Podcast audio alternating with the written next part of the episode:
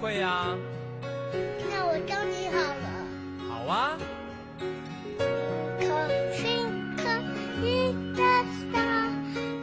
呃，路过这个幼儿园的门口呢，有时候会听见里边小朋友在合唱啊，一闪一闪亮晶晶，满天都是小星星。如果有个小学生问你，那天上的星星为什么会闪亮呢？你能回答这个问题吗？啊，当你自己仰望星空的时候，你想过这个问题吗？有一个非常简单的公式能够回答这个问题：E 等于 mc 平方。那这个公式什么意思呢？就是说，呃，组成这个恒星的氢原子在聚变成氦原子的时候，或者从氦原子再聚变成更高级的原子的时候，它能够释放出巨大的能量。那夜空中这个星星的闪亮呢？哎，就是物质改变之后释放出来的能量。我们最常见的阳光，哎，就是这样释放出来的能量。如果没有这些能量，哎，就没有我们。那么提出这个家喻户晓的公式的物理学家呢，就是阿尔伯特·爱因斯坦。我相信今天可能所有的人都听说过爱因斯坦。呃，我记得这个郭德纲有个相声是这么说的啊，在咱们国家某个城市里有个科学博物馆，这个讲解员指着这个玻璃展柜里一大一小两个头骨说：“这个大的头骨可是我们博物馆的镇馆之宝啊，这是现代最伟大的科学家爱因斯坦的头骨。”观众们一听全愣了啊！爱因斯坦头骨在你们这儿？那那小的头骨呢？啊，这个这是爱因斯坦小时候的头骨。What？这当然是个笑话。那么我听这个笑话的时候呢，嗯，想到了这样一个问题：爱因斯坦是不是打小就是个科学天才呢？呃，这个真的很难讲。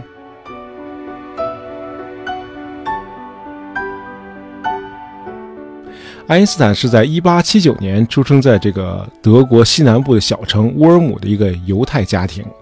呃，据这个家人、同学和老师说啊，这孩子最大的特点就是喜欢做白日梦，老在那儿想事儿。那十六岁的时候，他就和家人谈起过这样一个梦想：，呃，如果和光以同样的速度旅行，啊，那会是一种什么样的感觉？这在家长看来，这绝对就是白日做梦。哎，你能不能先把作业做了，再接着做你的梦啊？哎，事实上，这个爱因斯坦后来提出的所有的改变世界的伟大理论，都是来自于他的白日梦。爱因斯坦在瑞士理工大学的学业呢，并不顺利，那成绩平平，还经常旷课，老上课哪有时间做梦啊？这个毕业后呢，当然就很难找到工作。他那会儿经常做的工作呢，就是给人当代课老师。哎，他甚至还想过是不是去卖保险。哎，你想象一下，你正上班呢，你手机响了。你好，我是某某某保险公司的业务员爱因斯坦，你就叫我小爱就好了。你想买保险吗？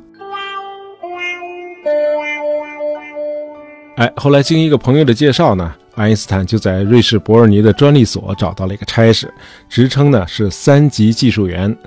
这个工作非常的清闲，他可以有更多的时间凝视窗外，继续做他的白日梦了。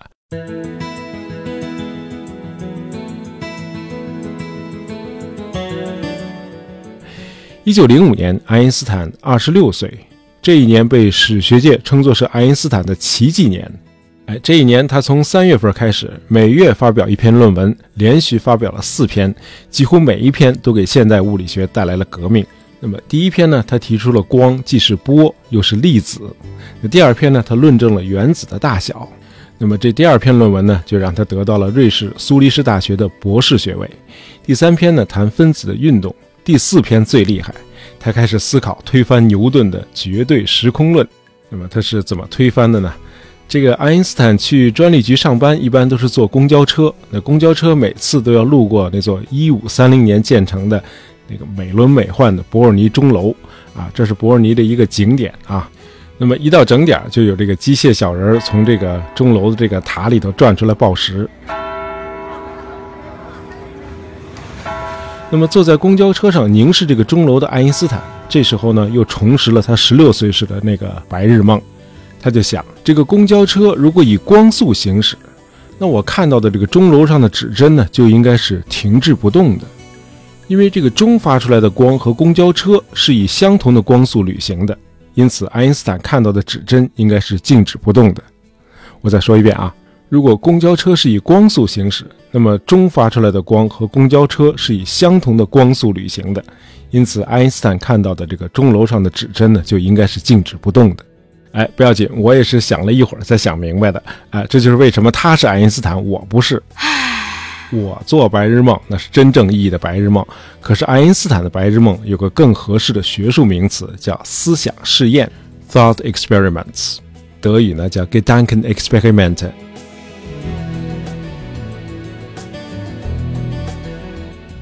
这个爱因斯坦对科学的伟大贡献，哎，全都不是在实验室或者观象台做出来的，所有这些成就无一例外都是在他的大脑里完成的，哎，最多就是把它们再写出来，全都是用思想试验和数学推导出来的。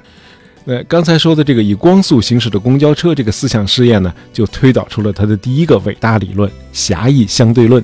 啊，这个理论的核心呢，就是时间和空间是一体，时间是空间的第四维。那时空呢是相对的，哎，这就给这个时间旅行提供了理论基础。爱因斯坦没想到的是，他这个理论让中国的这个通俗文学又多了一个广受欢迎的文学类型，叫穿越小说。Bingo。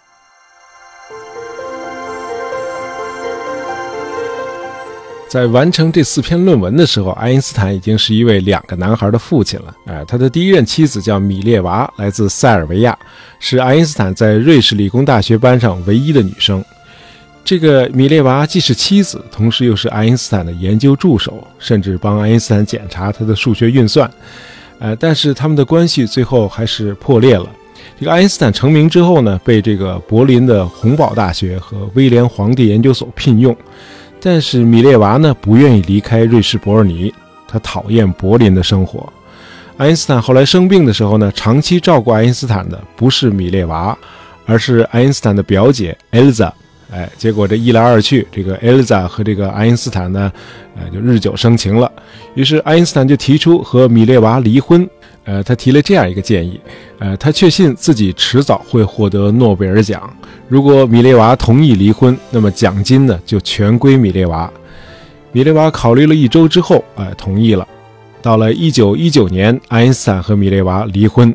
那么三年后，爱因斯坦果然获得了诺贝尔奖，米列娃呢也如愿得到了奖金。那么，一九一九年不仅发生了爱因斯坦的婚变，这一年更是见证了人类科学史上最伟大的理论得到了观测证实。这就是爱因斯坦的广义相对论。呃，这个太伟大了，咱们还是简单的介绍一下啊。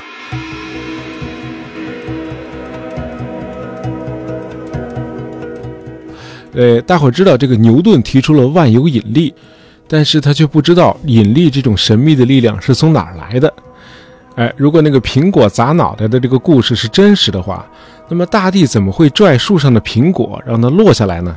那么这个问题在牛顿逝世了一百九十年后，才有人给出了答案。给出答案的人就是爱因斯坦。在一九零五年，他提出自己的狭义相对论之后，爱因斯坦发现这个光速在受到引力的影响的时候是会发生变化的，它不再是恒定的了。那这个奇怪的引力到底是什么呢？哎，爱因斯坦又开始做他的白日梦。哎，不对，他的思想试验了。哎，如果你把一个保龄球放在一个席梦思的床垫上，呃，再放上几个小的桌球，这个时候呢，这些桌球呢就会朝着保龄球的方向滚动。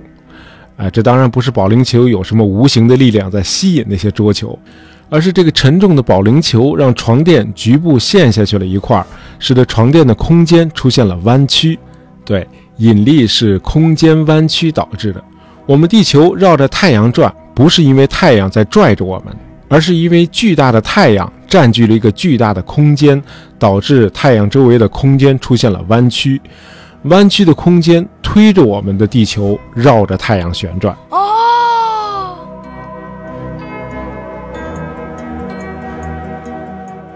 那怎么验证这个完全由爱因斯坦的大脑推导出来的理论呢？这就需要有一次日全食，通过日全食来观测这个太阳周边的恒星的位置。由于太阳造成了它周边的空间的弯曲，那么这些星光呢，经过太阳的时候就会出现光线的偏离。那么从1915年开始，德国和美国的科学家们就做了多次的日全食的观测。哎，结果呢，不是突然出现了乌云，就是有俄国军人出来捣乱。那么直到1919年，呃，英国的天文学家 Arthur Eddington。才第一次成功的观测到星光确实像爱因斯坦预言的那样出现了偏离。那么后来的几年里，人们又做了多次这类的观测，一再验证了爱因斯坦预言的空间弯曲的广义相对论是正确的。